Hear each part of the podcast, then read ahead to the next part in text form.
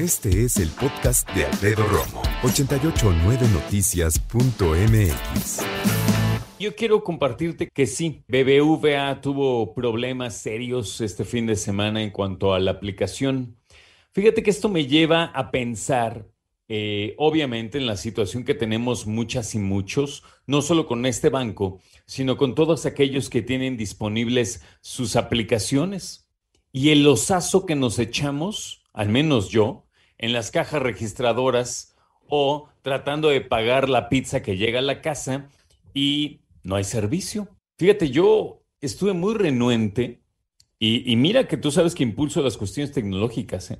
pero estuve muy renuente porque algunas eh, aplicaciones ya tienes que pasar tu rostro y ya sabes que la huella digital, que tiene que checarle el INE, en fin, esto de los datos eh, biométricos es algo delicado y muy importante. Creo que ahorita hay que decir que el banco en un comunicado aseveró que en ningún momento estuvieron en peligro los datos personales de las personas y que simplemente dijeron fue, fue algo interno, ¿no?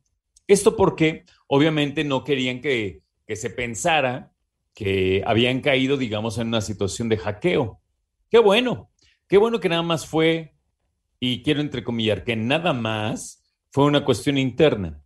Pues nada más nos quedamos muchos y muchas sin poder pagar y hacer movimientos importantes. Al fin y al cabo, es nuestro dinero. Ahora, lo difícil de todo esto es que si bien yo soy de los primeros impulsores de las aplicaciones bancarias, en disfrutarlas, en usarlas, también hay que tener bien presente que hoy por hoy eh, lo interesante de las eh, aplicaciones y de lo más útil de las aplicaciones es poder apagar y prender pues tu tarjeta de débito, de crédito, la digital, en fin. ¿Qué pasa cuando no podemos prenderla? Pues ya te digo, como yo, no pagas la comida a casa ayer, vas al súper, no puedes pagar, de churrazo, pero de churrazo traía yo dinero eh, como para poder pagar las cosas del súper y de hecho tuve que dejar algunas por ahí. Y la situación pues no está padre, porque se supone que te ofrecen que prendas y apagues tu tarjeta para precisamente tenerla segura, tan segura que si algo sucede en el sistema, no la puedes prender. La pregunta del día es, ¿tú ¿Sueles usar la función de prender y apagar tu tarjeta bancaria según la necesites en tu aplicación o siempre está prendida? Porque fíjate que la, la situación en esto es bien interesante, ¿no?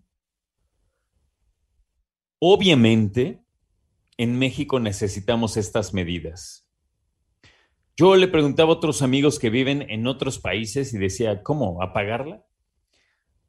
Mira, sí se puede apagarla en otros países, pero es algo que no necesariamente sucede porque, ya te digo, pues allá tienen otras medidas, otras legislaciones, precisamente en cuanto a el uso y abuso de las tarjetas de crédito o simplemente las bancarias, ¿no?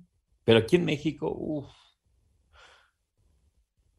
¿a quién no le han aplicado una de las siguientes, que te roban en la cartera, van y se gastan la lana a ver en dónde, que hacen compras en línea, que te enganchan en un crédito. No, no, no. O sea, México lamentablemente tiene un historial terrible en ese sentido.